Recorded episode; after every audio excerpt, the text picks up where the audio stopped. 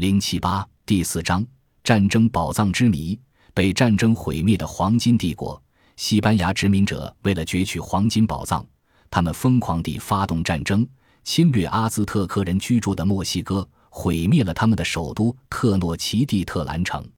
早在公元前两千五百多年至公元一千年前，在今天的墨西哥南部和危地马拉一带，居住着一支有高度文明的印第安部落，史称玛雅人。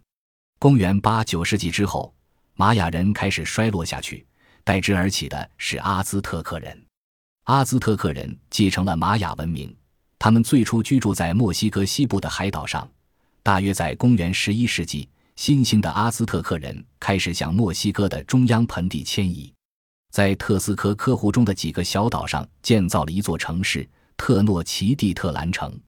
在西班牙殖民者到来之前，阿兹特克人在这里已经生活了二百多年，人口发展到六百万人以上，其中首都特诺奇蒂特兰城就有三十多万人，比当时的英国伦敦还要多出十多万人。城市建立在特斯科科湖中的几个小岛上，岛与岛之间有宽阔的堤坝相连。城市的饮用水是从湖外的河里引来的，又甜又可口。全城有六万多幢房屋，有壮观的神殿、豪华的宫廷、美丽的贵族别墅、花园和屋顶花园随处可见。街道上人来人往，熙熙攘攘。全城有十几个大集市。市场上货物应有尽有，有金沙、金首饰、毛皮、棉织品、可可、蜂蜜、玉米、蔬菜等，还有各种花鸟禽兽。晚上，主要的街道上点燃火把，灯火通明，通宵达旦。它的繁荣程度超过同时期君士坦丁堡及意大利的任何城市。一五一九年，西班牙殖民者赫兰多·科尔特斯开始了对墨西哥的征服。他们企图在几天之内就飞黄腾达、大发横财，由卑微低贱者一跃而成为上层社会中的一员。由于这种越来越膨胀的黄金欲念和攫取财富的野心难以满足，使得他们不顾一切的杀人。他们之所以如此地杀人，仅仅是为了追求一个目的，即攫取黄金。后来，印第安人知道他们来的目的，为了免遭屠杀。在西班牙人到来之前，就把黄金准备好了。科尔特斯的军队路过一个村庄，伊斯塔帕拉克酋长主动献出九千卡斯特诺黄金。然而，西班牙人却认为，他们既然没有动用任何武力就能主动交出黄金，一定还有很多。随后下令将那个酋长抓来，绑在一根柱子上用火烤，逼他把所有的金子全交出来。酋长受刑不过，又交出剩下的三千卡斯特诺。西班牙人仍然不甘心，继续用火烤，骨髓都流出来了也不放过，一直到死。还有一个酋长叫帕里斯，以前曾经主动献出五万卡斯特诺黄金，但是这倒引起了西班牙人更大的黄金欲。不久，科尔特斯率领军队向这个部落发起了猛烈的进攻。帕里斯酋长组织起一两万印第安人应战，但这些赤身裸体、用木棒、石头当武器的士兵根本不是侵略者的对手。骑兵们挥舞着雪亮的战刀，在印第安队伍里横冲直撞，见人就砍，杀死五六千人。酋长不得不俯首称臣。他们除了给西班牙人许多金银财宝外，同时又送去二十位年轻美貌的少女。其中包括酋长的公主马林奇。马林奇聪明能干，精通阿兹特克族各个部落的语言，不久又学会了西班牙语。科尔斯特把他纳为侍妾留在身边。这位马林奇在西班牙人征服阿兹特克人的战争中起到了重要的作用。西班牙殖民者赫兰多·科尔特斯科尔特斯在墨西哥的暴行很快传到了首都特诺奇蒂特兰市。当时国王蒙特苏马听说西班牙人科尔特斯是白皮肤、黑头发，他戴的头盔与太阳神头盔一模一样，误以为是传说中的从前墨西哥的统治者知识神魁萨克特回来报仇了，决定多给知识神一些黄金珠宝，于是派他的辅臣们将一大批黄金财宝送到科尔特斯驻地，献上的第一个礼物是像车轮一样大小的太阳金盘。上面雕刻着各种精美的图案，第二个是比金盘还大的月亮银盘，还带去做工精细、十分逼真的金鸭子、金狗、金狮、金豹和十串精美的纯金项链。最后献上去的是几件身上挂的饰物、十二支箭，一张带弦的弓，二柄一米多长的权杖。所有这些东西也都是用盾金铸成的。蒙特苏玛的辅臣把所带的金银财宝全献给了科尔特斯，并说：“我们把全国最珍贵的金银财宝都献给你们了。我们的君主希望你们回去吧。”蒙特苏玛虽然把祖传的太阳金盘和月亮银盘都献出了。但这些稀世之宝并没有使科尔特斯满足，反而勾起了他更大的欲望。不攻进特诺奇蒂特兰城，绝不罢休。浩浩荡荡的西班牙军队继续向阿兹特克首都特诺奇蒂特兰挺进。一五一九年十一月一日，西班牙人不顾征途的疲劳，蜂拥而上，顺着湖中的堤坝来到城门前。这时，蒙特苏马国王早已恭候在城门口。他坐在镶有宝石的大金角上，当科尔特斯骑着高头大马，手执宝剑来到蒙特苏马面前时，蒙特苏马毕恭毕敬地把一只做工十分精美的金虾项链亲自挂到科尔特斯的脖子上，并说：“欢迎您归来之神，这是您的城市。所有阿兹特克人战败，被迫为西班牙人运行礼，您的人民都盼望您归来。”过去的国王和人民一直替您守护着这片疆土和王位，现在您回来了，我甘心献出王位。科尔特斯听了，满心欢喜。军队被安置在华丽的王宫中，阿兹特克人战败，被迫为西班牙人运行礼。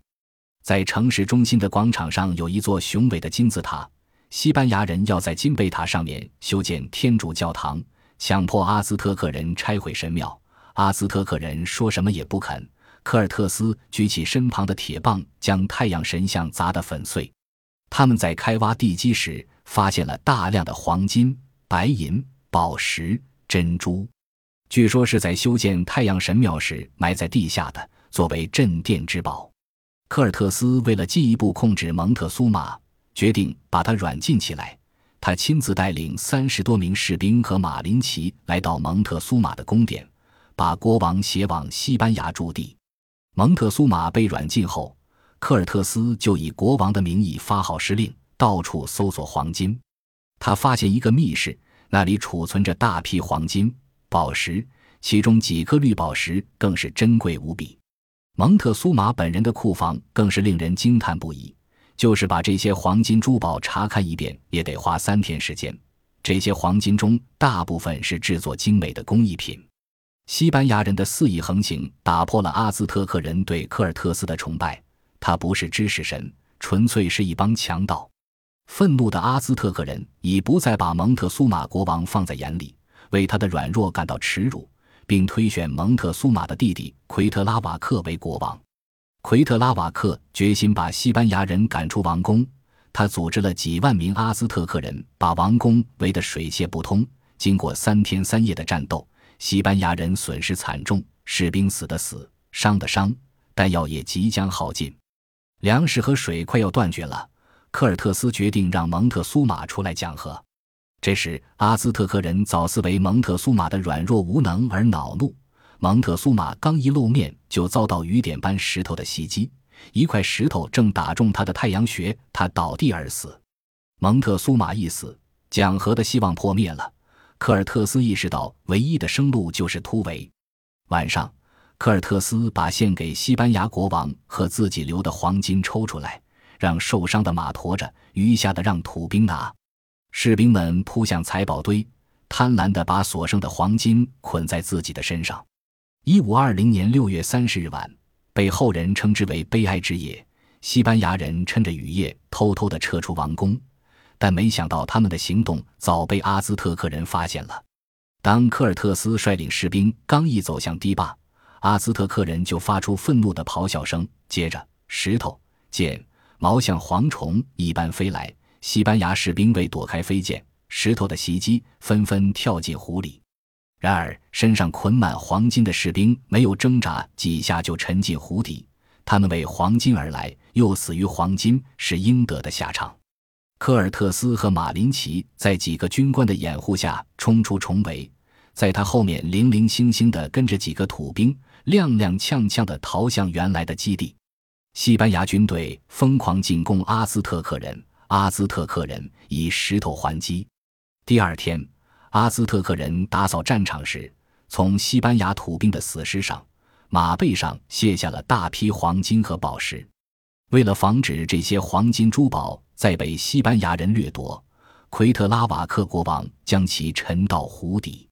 一五二一年五月，科尔特斯卷土重来，他们团团包围了特诺奇蒂特兰，断绝交通，使外面的给养送不进去，又破坏了水源，使城内无清水可饮。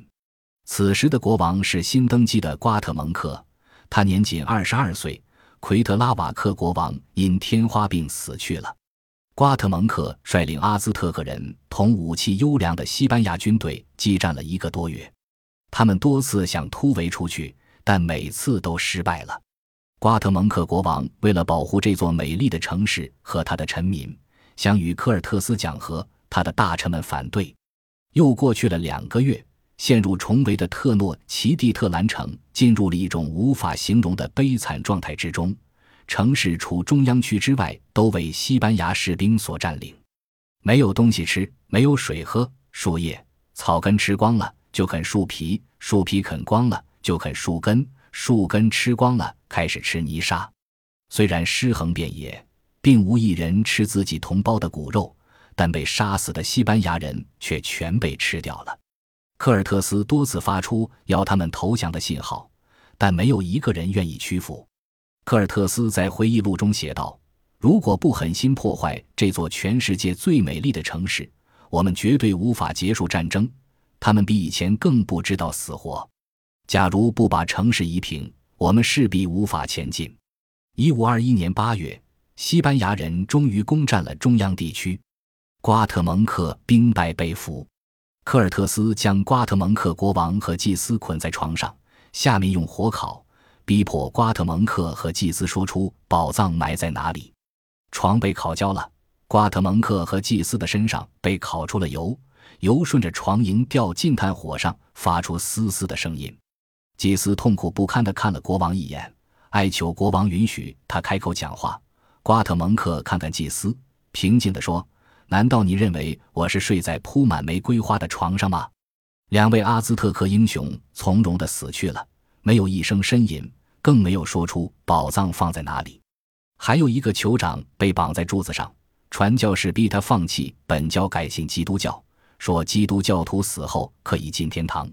那位酋长断然表示：“我宁愿下地狱也不进天堂，因为地狱没有基督教徒，只有在那里才能避开凶恶的暴徒。”疯狂的西班牙暴徒将墨西哥的黄金、珠宝洗劫一空，又放火烧毁了这座世界名城。